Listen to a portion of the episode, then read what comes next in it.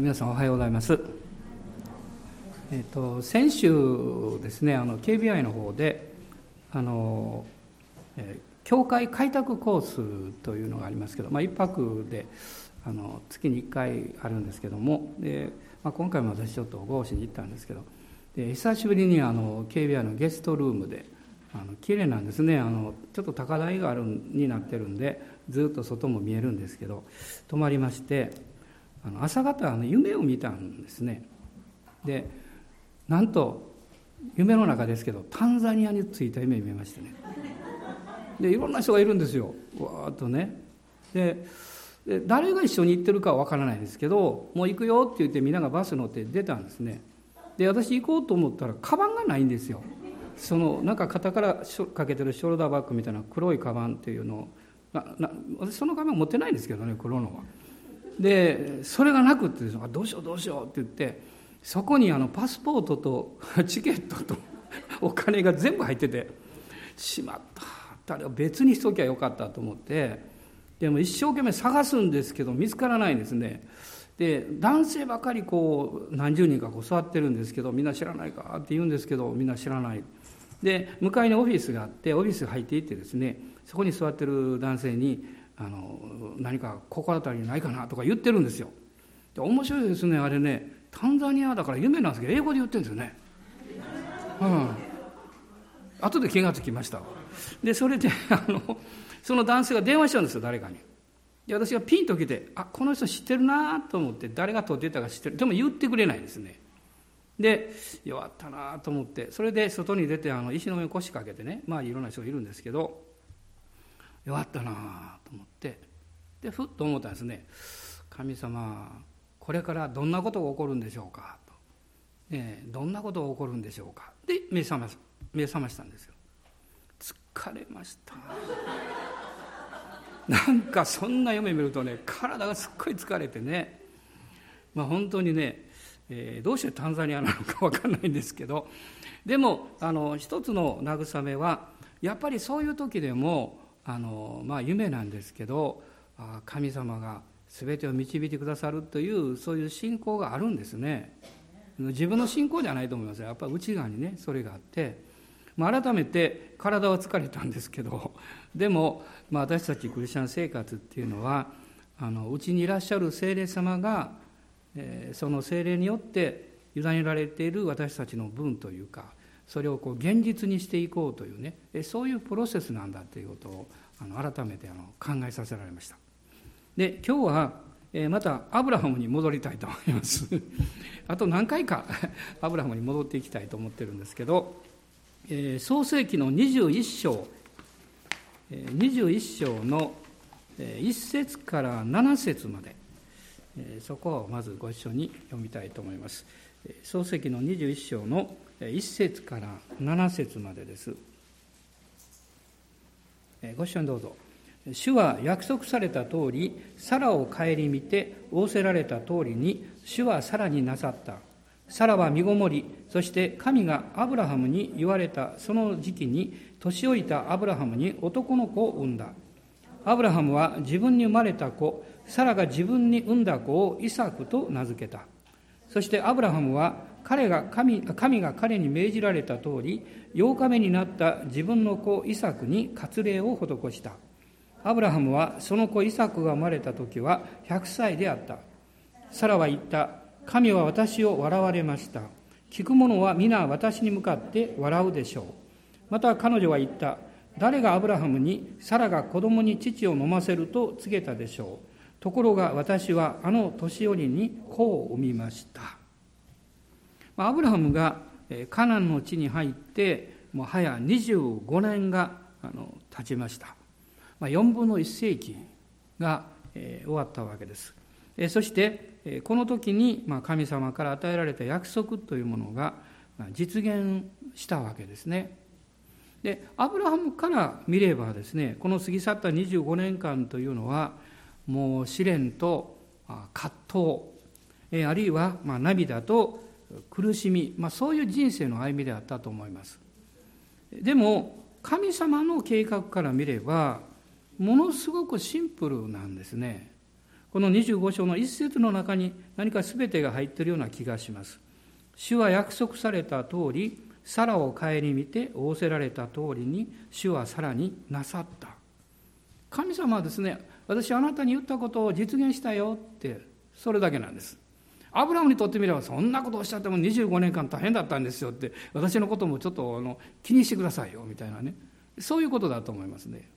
まあ、私たちも、え自分の毎日の生活、まあ、別の意味から見れば人生と言っていいと思うんですがこれを振り返ってみるときに、えー、悶々としたりいろんな葛藤があったりするんですけどでも神様はあなたの人生に心を配っておられます決して無視してはおられない心を配っておられる信玄の五章の21節開いていただけますか？旧約聖書ですが信玄の五章の21節です。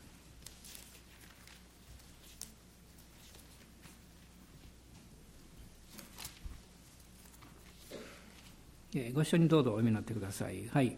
人の道は主の目の前にあり、主はその道筋のすべてに心を配っておられる。人の道は主の目の前にあり、主はその道筋のすべてに心を配っておられる。私の問題は、自分の人生は私の目の前に詰まって、私はその道筋に何とかしなきゃいけないと思って、もうやりくりしている。そうすると、いろんな思い煩いがやってきます。つまり、あなたが、えあなたの人生をあなたが願っているような考えているような方法とか、うん、やり方で進まなくてもいいということですね。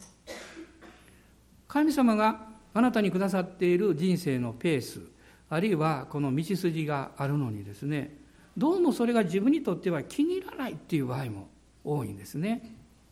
ま、私はある時あの、まあ、家の集会でお祈りをした時にですね一人の中学生の女の子のことを、まあ、今でも覚えてるんですけども不思議なことを私祈ったんですね。こういうことがお祈りました。あなたは他の人よりも一つ一つゆっくりとやります。であなたは自分のペースがあんまり好きじゃない。いつも周りから、まあ、あなた遅いねとか、そういうふうに言われる。でも、あなたは一つ一つをとってもきちんとやる。とっても大切にね、えー、物を洗ってもですね、時間かかるんだけど、すごくきれいに洗う。まあ、そういうようなことを私祈りました。なぜかわからないですけど、で彼女は泣いてました中学生の3年生ぐらいだと思いますけどその後でそのお母さんが私にこういうふうにおっしゃいました今日私はもう本当にこう目が覚めたような気がしますお母さんはどっちかっていうと物事をこうテキパキと多くのことをダッとやるタイプなんです。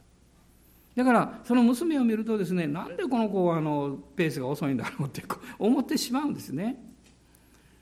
でそのことを彼女はその時に悔い改めたんだそうです。私は間違ってましたって。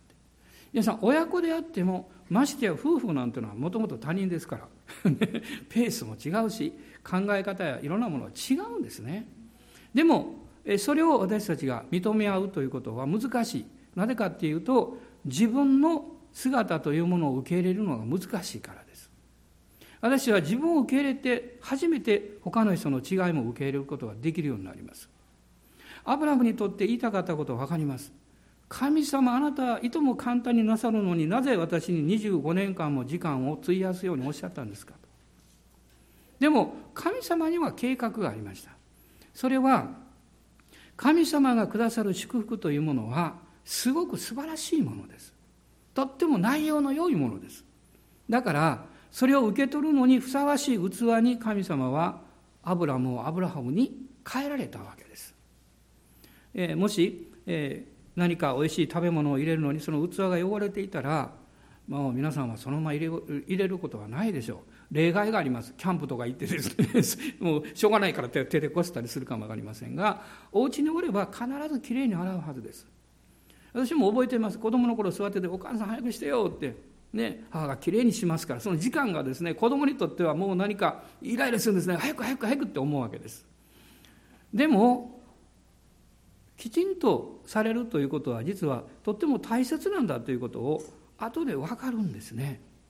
神様はアブラハムのその25年間の時間というものを決して、えー、低く見ておられなかった。大切に考えていらっしゃいました。神様が働かれる原則というのがあるわけです、まあ、この21章の中にそのことをいくつか見ていきたいと思っていますがまず一つはですね神があなたの人生の中で何かを始めるときに神は語られるということです。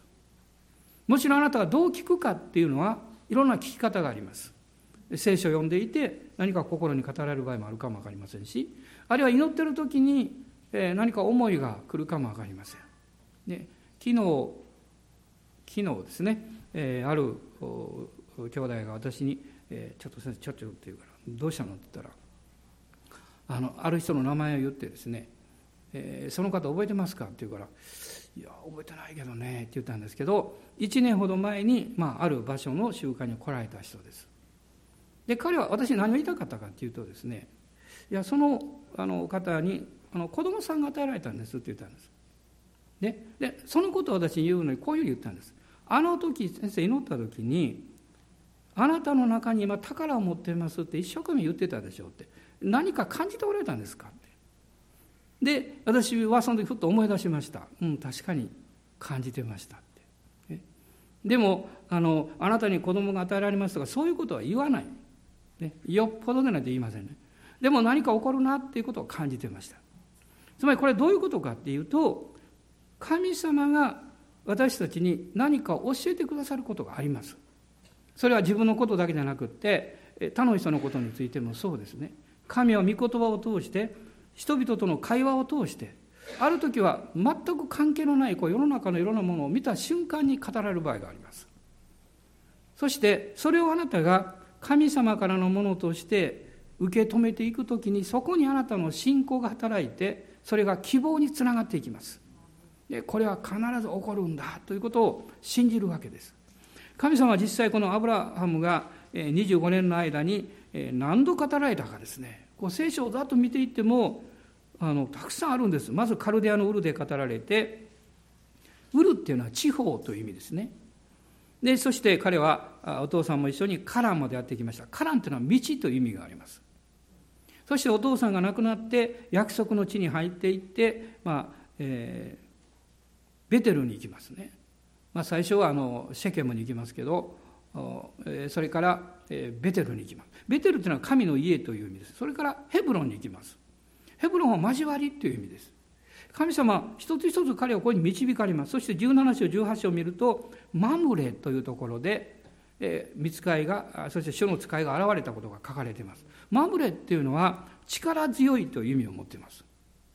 そしてそこで来年の今頃ね、あなたのサラはこの男の子を産むでしょうということをはっきり語られてそしてそれが実現するわけです、まあ、そのプロセスというのをこう見るときに神様は何度も語られるんだということが分かりますしかもいろんな方法を通して何度も語られますそれは私たちは何度も聞く必要があるからです人の心は鈍いですあるいは聞いてもなかなか受け入れようとしないことが多いです。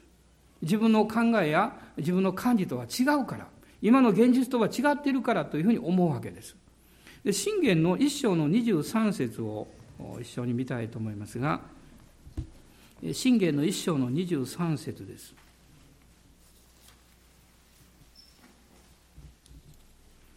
ご一緒にどうぞ。私の叱責に心を止めるなら、今すぐあなた方に私の霊を注ぎ、あなた方に私の言葉を知らせよう。私の叱責、まあこれは訓戒です。神があなたの心にいろんな方法で語られます。そしてなぜあなたはいつまでも自分の主張をするんですかと時には叱られます。どうしてあなたは私があなたに導いているようにへりくだらないんですか私の問題はですね、自分の基準や自分の考え方を変えられることを嫌うという傾向です。それは誰でもあります。ね、でも、それが実は神様の祝福を具体的に経験していくために非常に大切な鍵になります。この一章の23節この信玄今開きましたけれども私の叱責に心を止めるなら今あなたがこの御言葉を聞いた瞬間にあなたの内側から何かが浮かんできたり何かを思い出すとしたらそのことを無視しないようにしてくださいそれがあなたにとって今のあなたの生活やこれからの歩みに何らかの影響を与えていくものである可能性が大きいです。聖書はこういうふうに言っています。その時にあなたがそれを心に留めるならあなた方に私の霊を注ぎ私の言葉を知らせよう。神様の導きの言葉がある時にはそこには必ず精霊様の働きがあります。ですからそれがその人の中にいつまでも残るわけです。あるいはいつまでもその言葉が私たちを支えてくれるというそういう経験もするわけです。神はアブラハムに語られたんです。あなたにも語っておられるはずなんです。もう一つのことはこの21章に戻りますけれどもこの一節の中にあるんですね。まず御言葉ですね。御言葉の約束。ここには約束された通りと書いてますね。二つ目はサラを顧みてと書いてます。つまり神様の憐れみです。神様の憐れみ。神様の憐れみというのは神様のご真実から出てくるこの心の思いですね。私は初めてそのワイアムのユースダミッションのあの DTS に行った時ですね最初あの、えー、一人で行きました。最初1ヶ月2ヶ月ぐらいね。後でまあ家内が来たんですけど。でそれでその独身寮にこういたんですね。二段ベッドになっていて。で、まあ、最初はもうなかなかこう講義を聞いてもねもう十分理解できないわけです、えーまあ、その中で、まあ、ちょっと悶々としておりました、えー、もちろん、え、時間がかかればある程度は理解できるようになるんでしょうけどね。でもこう少し悶々としてました。そしてある時すごく自分は孤独になりました。で二段ベッドの上に座って一人でこう祈ってました。するとなんかあったかいものを感じてですねふっとこう目を開けると、え、アラスカから来られていた私はその時は、えーと、33歳2歳か30そのぐらいでしたからあの私よりも10歳ぐらい上の方ですけどアラスカから来られてた牧師の方が私のところに来て手を置いて祈ってくれてました。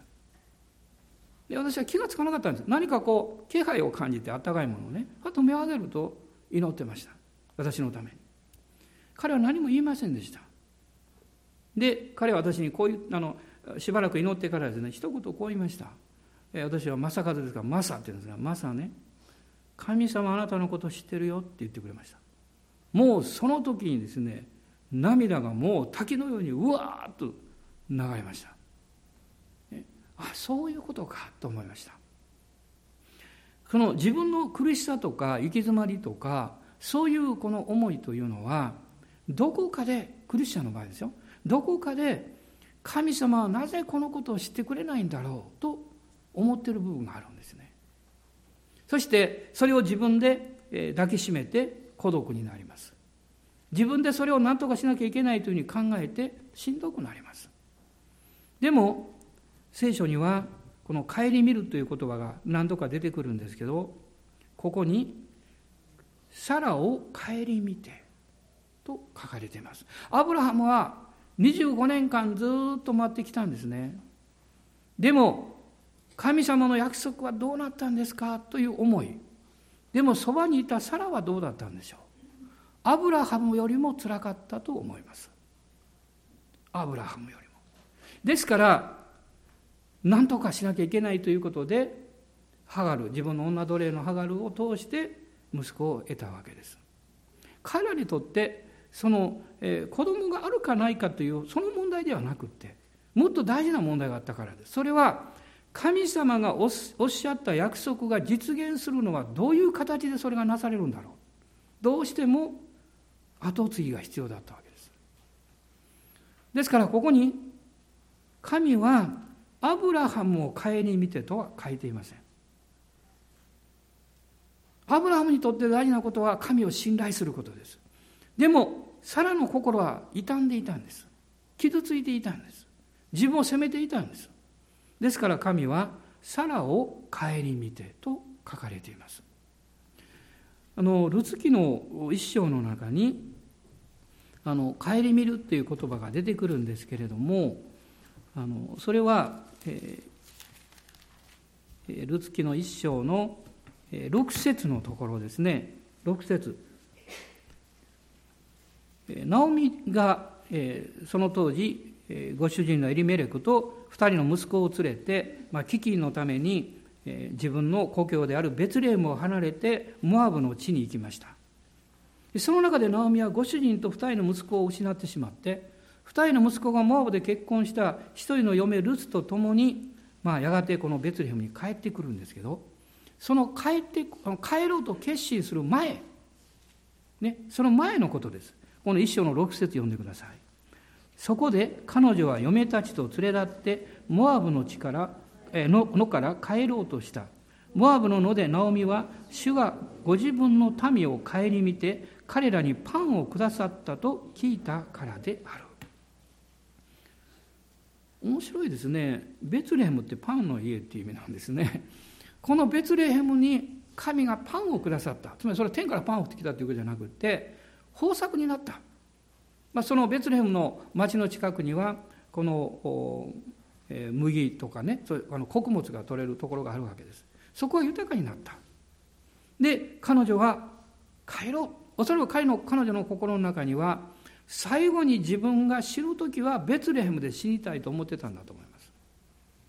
ですからベツレヘムに帰ろうと。そしてまあその後、えアルパは、帰っていくんですけど、まあ、ルツがあごめんなさいオルパですね。オルパは帰っていくんですけどルツは一緒にこのモアブから、ナオミと一緒にベツレヘムに戻っていくわけです。そして皆さんご存知のようにルツはねここでボアズと出会って結婚して救い主イエス様の家系の中に入ります。このボアズからあのオベデが生まれオベデからエッサイが生まれエッサイからダビデオが生まれました。でそういうふうにずっと考えてこう見ていくとですねルツがベツレヘムに帰るようになった出発点はどこにあるんでしょう？神がベツレヘムを顧みられた。そこなんです。つまり神様がベツレヘムに恵みをくださった。その恵みをナオミが受け取りに行こうとした。その時にルツも私も一緒に行ってその恵みに預かりたいんですという信仰を持って出かけていったんです。ここなんです、ね、私はオルパっていうこのお嫁さんもとってもいい人だったんだと思います。彼女も涙を流しながらルツと別れていくわけです。人間的に最高の方人間的に良い人も限界はここまでです。しかし信仰は人間的な計りや考えを超えて前進していきます。そこには踏み出していくという冒険が必要です。まだ見ていないものを見ているかのように信じる決心が必要です。この人とついていっても幸せになるかどうかわからない。むしろ辛い思いをするだろうって。それは想像できます。しかし、ルツはナオミとついていくんです。ナオミは何を見ていたんでしょうナオミは彼女に言います。あなたが私と一緒に来たって何も良いことはできませんよと言うんです。しかしルツは信仰によってナオミが見ていたものを見ていたんです。ベツレヘムに神の恵みが注がれたということです。今日あなたは何をご覧になりますか？あなたの生活の中で、あなたの職場の中で、あなたの将来の中で、そこにある問題を見るんですか？あるいは困難を考えるんですか？あるいは希望がもうないかもしれないというそういう不安感を見るんでしょうか？聖書は神の顧み恵みがあることを教えています私たちはそれを見るんですこの一章のえルツの言葉を読みたいと思います一章の16節から18節ですルツは言った。あなたを捨て、あなたから別れて帰るように私に仕向けないでください。あなたの行かれるところへ私も行き、あなたの住まれるところに私も住みます。あなたの民は私の民、あなたの神は私の神です。あなたの死なれるところで私は死に、そこに葬られたいのです。もし死によっても私があなたから離れるようなことがあったら、主が行方にも私を罰してくださいます、くださるように。ナオミは、ルツが自分と一緒に行こうと固く決心しているのを見ると、もうそれ以上は何も言わなかった。神様の恵みを信じて、信仰によって行動している人を誰も止めることはできません。人の理性も思いも理屈も止めることはできません。その人は、その現実をはるかに超えて働いてくださる偉大な神を見てるからです。偉大な方を見上げてるから、誰も止めることはできない。ルツの中には一つの大きな決断がありました。あなたの死なれるところで私は死に、そこに葬られたいのです。まさにこれはイエス様の十字架の予表です。死を覚悟しなければ、自分の肉の満足を十字架につけなければ、自分の肉の思いや願いというものを十字架につけなければ、神の恵みを見てもそこに行こうという決断はできないんです。多くのクリスチャンは神様が良い方であることを聞いています。そしてそれを信じたいと思っています。しかしそれを体験することが少ないんです。なぜならば神の恵みをがあることを見て聞いてもそれに踏み出していこうとするときに、その人の前に暗闇があります。まるで死聖所に入っていくように光がないんです。神の臨在、主が共におられるということを信じられなければ、足を踏み出すことはできないわけです。計算を超えた計算があるんです。で目に見えない領域の目に見える世界があるんです。そこに足を踏み出していく。これが信仰です。それは決して私たちが自分の力で得るものではなくってまさに精霊による働きなんですね精霊様があなたの内側から油注ぎを与えてその信仰と希望を解放してくださるわけです。あなたが何かビジネスで契約書を見るときお金を見るときあなたはそこに何を見ますか？その上に主の手が置かれていることをあなたは想像しますか？あなたが何かを作ろうとするときに、そこに主の御手が置かれていることをあなたはあなたの霊の目で見ようとしますか？それがあるのとないのとでは全く違ってきます。もし私たちが神様の見て、神様の臨在がそこにあることを見ないで、現実だけを見るならば、まあ、変な言い方ですけど、逆立ちしても信仰は湧いてきません。信仰は逆立ちして湧くんじゃないんです。信仰は神様を褒めたたえた時に溢れてくるんです。信仰は外から来るんじゃなくって精霊によってあなたのうちにもうすでに与えられているんです。それを解き放つことです。賛美と祈りはそれを解放します。御言葉はその道筋です。御言葉に沿ってそれを解放していくんです。ルツはそれをやった人物ですね。エレミア書を見てみたいんですけど、エレミア書の29章の10節エレミア書の29章の10節ですが、そこにも同じ内容が語られています。29章の10節です。ご一緒にどうぞ。誠に主はこう仰せられる。バビロンに70年の満ちる頃、私はあなた方を顧み、あなた方に私の幸いな約束を果たしてあなた方をこのところに帰らせる。まあ、これはバビロンに補修に連れて行かれた人々にエレミアが宛てた手紙の内容です。これは予言の内容ですね。神様が彼らにおっしゃった。私はあなた方を顧みる。でもここを見ると神様の恵み神様の憐れみが特別に注がれるというそのことの中には、えー、場所と時があることが分かります。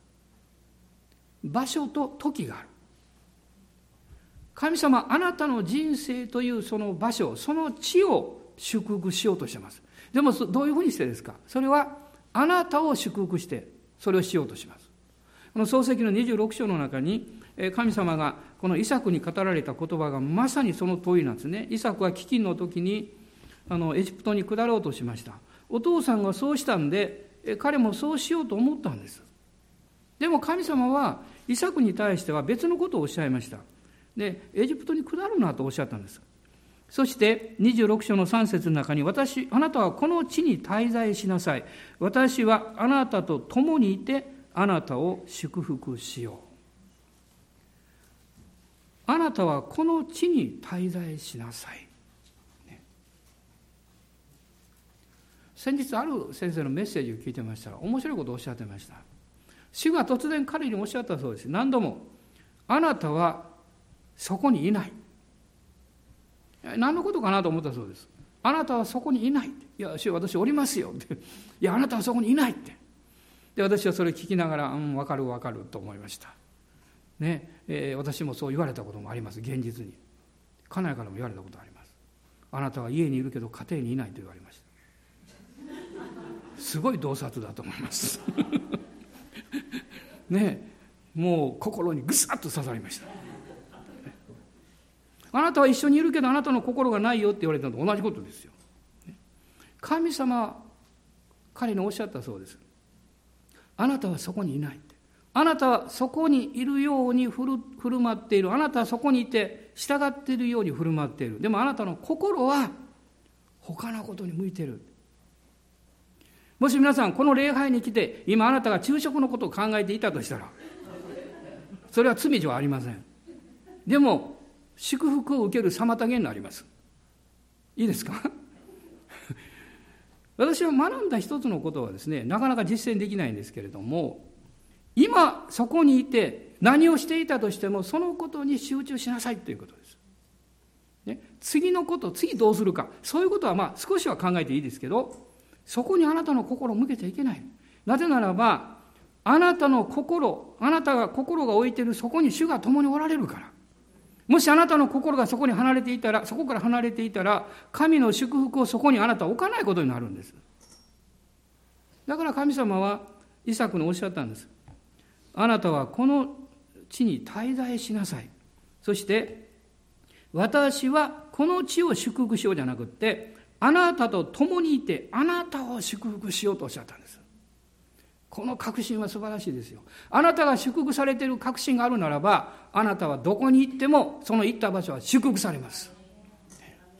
もしあなたが何か用事があったり誘われることがあって行くときに心の中で思います。行くよ。祝福行くよって。そんなこと言ったら、ちょっとあんた傲慢じゃないの？って言われるか分かんないけど、でも心の中で思ったらいいんですよ。ね、私はいろんな習慣に行くでしょ。いつもそう思うんです。ね、私はそこに行きます。必ず祝福されます。私が行くから祝福されるんじゃなくって、私を祝福してくださっている方が一緒にいるからなんです。でもそんなこといちいち説明する必要ないですよ。私行きますから祝福ありますよって言ったらそれでいいんです。ね祝福してくださる方が一緒にいることをよく知っているので祝福されます自慢じゃないけど自慢しますがみんな集会祝福されますありがとう。現実には今日はダメやったなと思うことはあります。あるんですそれはね。でもそういう時って不思議ですね。必ず誰かがねあの集会でね私ね恵まれたんですとかねこういうことをこの間教えられました。言ってくれるんですよ。なぜなんですか？単にそれはあなたや私を励ますためではないんです。もしあなたがそういう次元で受け止めているとすればいつまでたってもあなたはその次元から卒業できません。そうじゃないんです。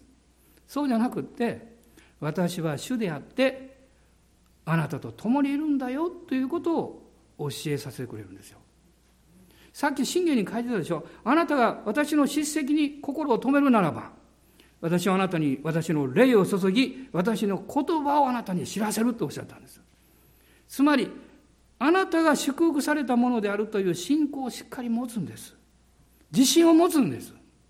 そして私が手を置けば祝福される。私が祈れば祝福される、ね、私の行くところには祝福がある。ものすごくどう厚かましく信じましょう。どう扱し扱う舌がかか噛んでしまいますけど。他の人に言ったら「お前アホちゃうか?」って言われます それでも信じるんですいや私アホでも何でもいいってね私は人を不幸にする人にはならないあなたは人を幸せにする人になるんですあなたがイエス様の贖いによって呪いから解放されてるからです。あなたの中に精霊による喜びが与えられてるからです。ルツはベツレヘムについていったんでしょう。この21章に戻りますけども、神様はサラを顧みたと書いてます。なぜなんですか？サラが落ち込んでいたからです。サラが傷ついていたからです。あなたは王女なのに、サラって王女って意味ですから、王女なのに、いつまで失望してるんですか？あなたは王女なのに、どうして自分の環境を嘆いてるんですか？神様はこのサラに特別な恵みを備えられたんですね。その結果、彼女は偉大な婦人になりました。その名前のように、王女のように信じ、王女のように振る舞い、王女のように他の人を祝福する器になりました。これが神の顧みです。憐れみですね。もう一つのことが書かれています。この21章の一節の中にあるんですけれども、一節の最後のところです。主はさらになさった。神の恵みの力です。神の恵みがさらに満ちたとき、さらの神に対する信仰が満ちてきました。信仰が心の中にこう満ちてくるというのは少し時間がいります。あなたの霊の中には精霊によって信仰が来ています。でもあなたがそれをあなたの魂、心で受け止めて、そしてそれがあなたの心を支配するためには少し時間がかかります。ある時には何度か頭を打って砕かれてそうなる場合もあります。まあ、もちろん、えー、砕かれてる人は一緒にそうなるんでしょうけど、通常はちょっと時間かかります。そしていろんなものがあなたの信仰にぶつかってきます。これでもか、これでもかって言って、こういう問題があるだろう、これどうなるんだとか、そういうものがぶつかってきます。でも、感謝のことに、信仰は霊なんです。この信仰の霊は、言葉という目に見えない形を通して働きます。言葉、言葉を通して働く霊は、どんなものをも妨げにならないです。それを乗り越えていくことができます。いや、むしろ浸透していくことができます。そしてその人をつけていきます。バプテスマです。私たちはですから、毎回信仰の霊に満たされるときに、実は御言葉によって洗礼を受けてます。バプテスマを受けてます。内側でね。え、昨日も、あの、カナの会があって、あの二十世間でね集会が集まりがあって、まあ、たくさんの方お見えくださってねあの、えー、私はあの普通の聖書のメッセージはもう本当に別に悩まないんですけどもこういうの苦手なんですね。ね何かね間違ったこと言ってはいけないなとか、えー、皆さん本当に真剣に祈っておられるのにね茶化しちゃいけないしねでどう言ったらいいのかなとか思ってしまうんですね。でもうその始まる前に葛藤があるんです。でもいつもこう思うことはあなたは神様の前に正直でそのままでいいんだってそのあのいいとこも悪いとこも全部ひっくるめてねまあいいとこがどのぐらいあるか知りませんけど 悪いところの方が、まあ、割合が大きいかもわからないけどでも悪いところもイエス様の恵みの中につけられると良くなるんです。干し柿好きな方いますか？ものすごく美味しい高価な干し柿ありますよね。干し柿は甘柿からできるんですか？渋柿。でしょ、ね、渋柿大好きな人。はい。金さん特別よ。普通は渋柿がこう甘くなるのを待つんだけどでも体にいいかもしれませんねでもね。ある程度。うん。とてもいい。それがあの姉妹の健康の秘訣かも分かりません。でもものすごい渋柿がすっごいおいしいこうね干し柿になってすごいですよ。神様はそうしたいのにあなたが渋であることを認めないから。渋柿なのに甘柿だ甘柿だって言ってるから問題がある。ねわかりますか？私言いたいことは。そのままでいいんですよ。でもそのままでいいんだけど、そのままでずっと同じだったらダメなんですよ。そのままでイエス様のところに行って、イエス様によって変えていただくんです。聖霊様は日々にあなたを変えようとしてます。リニューアルによって。ね、ローマ人の手紙の12章の2節を開いてください。ローマ書の12章の2節です。なんか今日は熱が入ってますね。ちょっとね。12章の2節一緒にどうぞ読んでください。この世と調子を合わせてはいけません。いや、むしろ神の御心は何か、すなわち何が良いことで、神に受け入れられ、完全であるのかをわきまえ知るために、心の一心によって自分を変えなさい。心の一心ってどういうことでしょう？分離することです。イエス・キリストにある自分を信じることです。古い自分、罪深い自分を認めることです。そしてこの古い人が十字架につけられているんだと感じるんじゃなくて信じることです。それを宣言することです。そして精霊様に働いていただくんです。精霊様が私を満たしてください。聖霊様が私に力を与えてください。その時に主があなたの思いを変えてくださいます。あなたの考え方を変えてくださいます。あなたのこの見方、物事と見方というものを変えてくださいます。アブラハムに神様はだからおっしゃったんですね。あなたは外に出て空を見上げようって。天を見上げよう。天に星がありましたから。もしね、神様こうおっしゃったらどうしょう、アブラハムよ。表に出て地の石ころを数えよう。暗いですね、何か。アブラハムはおもむろに天幕が出て、1個、2個。なんか想像するだけでも暗いですね。でも、あなたはそうしてないですか？何か問題が起こると、主よ、この問題、この問題、この問題、もう袋いっぱいですってね。でも神様は星を見上げよう、ね、あの天を見上げよう。そして星を数えようって。数えるんだけど数えてるものに触れられないんですね。数えてるんだけども数え切ることができないんですね。何をそれ教えるんでしょう？神は偉大であり力強くあなたの思いあなたの推し量るその考えよりももっともっと大きな方で。すしかし現実にあなたの人生に光を与えあなたに導きを与え勇気を与える。星を見るときに元気が出てきますよ、ね、あのちょっと涙目で星を見たらね十字架に見えるんです。知ってます？私はしょっちゅう経験しましたから。よく泣いてましたからね。結婚する前ですよ言っときますけどね。誤解しちゃいかんからいやかわいそうにね。僕先生いつも奥さんにいじめられて。とんでもない。そんなことないですよ。そんなこと言ってごらんなさい大変なことありますけどいやいやそのあの独身の時ですよ。死を見上げて「ああ死よ」ってね。私はもうねもう伝道者としてもう失格ですってね。私は信仰がないですとかね。星空を見て涙流します。10時間に見えるんですね。キラキラキラ輝いてるのそうすると元気になるんですね。あそうか。イエス様の十字架があるんだって。神様のこの恵みその恵みの中身というのはイエス・キリストの十字架の贖いです。それをあなたが受け取るんです。それをあなたが自分の弱さや敗北感や挫折感や劣等感やそこに一つ一つ当てはめていくんです。そして主よもうこれはこの問題はもう責めません。この問題は癒されました。このことはもう解決しました。私はこのことでもう悲しいと言いません。このことで誰か恨んだりしません。一つ一つです。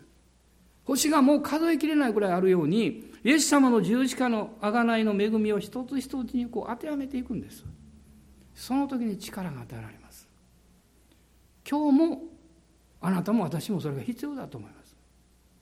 あこの一週間の中でそれが必要なことが起こっていたかもわからない。いや、起こっていたでしょう。でも今日は、イエス様の贖いの知識によって覆われないものを持ったままで帰らないようにしましょう。この礼拝の中でそれを信じたいと思うんです。アブラハムはサラが顧みられ、そしてサラの上に主が道からを表してくださった。その経験をします。そしてイサクが与えられました。イサクっていうのは笑うものっていう意味です。神様皮肉ですね。アブラハムが笑いそしてサラも笑ったんですけどそのなんと生まれた息子の名前が笑うってここで一つだけ言いたいことがあります。もしアブラハムやサラが笑ったことが不信仰だったら息子にそんな名前つけるでしょうか。私は絶対つけません。あれは不信仰で笑ったんじゃないんです。信仰で笑ったんです。ただし不信仰に満ちた信仰です。時々私ね訳のわからんこと言うから。悟ってもらわないとわからないですよ。その本当に自分が100%不従順で不信仰だってだから地にひれ伏して礼拝したんです、ね、その時にその不信仰な悪いものが出てきたんです、ね、90歳の者に100歳の者に子が生まれましょうかって。あれは持っていてはいけない言葉なんです。だから神がひれ伏して礼拝した時にそれを取り除かれたんです。あなたも神様の前に礼拝する時に嫌なものが出てくるんです。それを隠しちゃいけません。悔い改めて。またそれを切り取って十字架につけてしまいます。自分にこう言います。もうしようこのことは私は申し上げませんって。このことは私はもう繰り返しませんって。もう十字架についてますから。でそれが出そうになった時にいやもうこれは死んだものだ。これは十字架についている。それを確認するんです。ですから、まあ、前回もお話したかも分かりませんけど神様アブラハムにですねこの17章のそのところですねもう本当ここを読むために私おかしくておかしくてですね神様って面白い人だなといつも思うんですね。この17章の21節と22節です。何度も言いますけど今日も一緒に読みましょう。しかし私は来年の今頃サラがあなたに産むイサクと私の計画を契約を立てる。神はアブラハムと語り終えられると彼から離れて登られた。まだ生まれてもいないイサク。アブラハムとサラがまだ信じることが難しいと思っている。そのことを神様は知っておられてもうイサクは絶対生まれる。だからイサクと契約を結ぶ。いいですか？もしあなたが今のあなたの現実だけをいくら見てもそこから良いものは生まれません。でもそこに神の恵みが望んだ時に何が生まれるかを期待するんです。何が生まれるか。あなたの今の現実だけに心を止めていてもあなたにやってくるのは失望や悲しみやあるいは被害者意識かもわかんない。でもそこに神の恵みが注がれるとそこから遺作が生まれてきます、ね、なんとなく嬉しくなります、ね、昨日私はある実験をしました。ちょっと今日もやりたいと思います。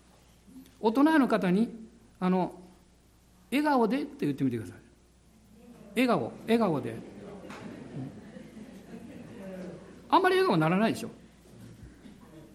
ね。ちょっと顔が引きずったりしてその言われた大人の人に心から「あなた素敵ですね」って言ってみてください。ほらみんな笑顔になった。ね笑顔になりましょうっていうのは立法なんです。でもあ私があの愛されてるって分かるとニコッとするんです。神様はアブラハムにそのことを教えたかったんですね。アブラハムよ、サラよ、あなたはいつまで現実を見てるのかって。あなたはもう信じる決心をした。でもあなたの名前のように信じきろうとしていない。信じるところまであなたの領域。信じきるのは精霊様の働きです。つまり、信じ、精一杯信じても信じられない自分がますます分かってきますから、その自分をイエス様の十字架につけるということイエス様にお任せするということです悩んでも問題解決になりません信じたら希望が与えられますくよくよしても勇気はやってきません。でも主が私を愛して私と共におられるということを見上げたら勇気が与えられます。元気が与えられます。主は彼らを文字通り笑わせなさった。笑わせなさった。イサク笑うものあははって面白くなります。神がそれをなさったんです。神が。この新しい1週間も私たちはイサクと共に行きます神様はイサクと契約を立てるとおっしゃったらさっさと彼らから離れて手に帰られましたさっさとアブラハムが、いや、そのあのって言ってる間にすっといなくなりました。なぜなんですか？もう神様は、アブラハムたちからもう不信仰の言葉は聞きたくもなかったんでしょう。でも、もっと言えることは、もう聞く必要がないということ。その先に出てますから。その先に。出て切り取ったんですから。もうないんです。アブラムが不信仰なことを言おうと思ったら、あれ？ない、ない？うちがいいですって。もうさっき出てしまった。それなんですよ。あなたが信仰の霊に満たされると、あなたは自分の力でも頑張る必要がなくなるんです。信じるからです。信頼するから。神様の帰り身と恵みが今日もあります。あなたの上に。ね、この礼拝の上に、そして御言葉を聞かれる全ての人の上に。ね、なんかおかしくなってきましたね。恵みがあります。イサクが生まれるからです。今日はこのイサクを思い切り誕生させてください。ね、立ち上がりましょう。そして主を褒めたたえましょう。アーメン、ハレルヤ、感謝します。アーメン、ハレルヤ。おー、主よ、今自由に主をあがめましょう。アーメン。不信仰の思いが残っていても構いません。それ出してください、もう。もう思いっきり言ってください。私、神様信じられないんです。とかですね。そしたらそれでもう切ります。分離されます。そして、ああ、やっぱり信じます。って後に残ります。精霊がその力をくださいますから。アーメン、感謝します。主の霊が望んでいます。主の御臨在があなたの上に注がれています。この国に帰り身の時が来ています。信じます。まだ目には十分見えなくっても、主が何かをなさっておられるんです。見業をなさっておられるんです。だから内側に心に燃えるものがあるんです。ああ、主よ感謝します。この燃える火を全ての人につけてください。おお、主よ。おお、主よ。人の思いや人の考えの領域を超えて、あなたの生ける水が溢れ流れてください。溢れ流れてください。おお、主よ。私たちの家庭に、職場に、学校に、私たちの歩む場所に、この火が流れていきますように。おお、主よ。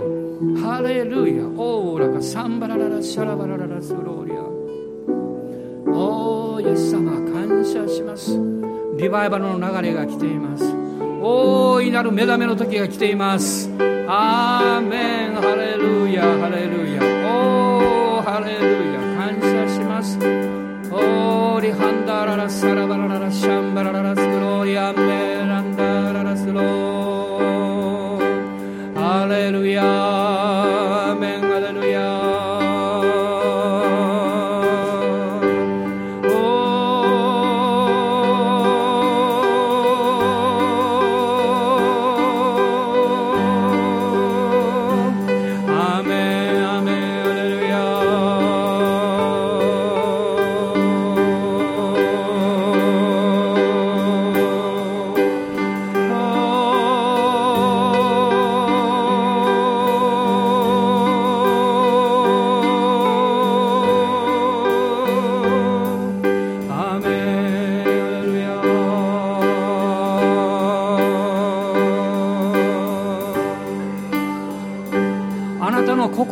涙を神の前に流してください。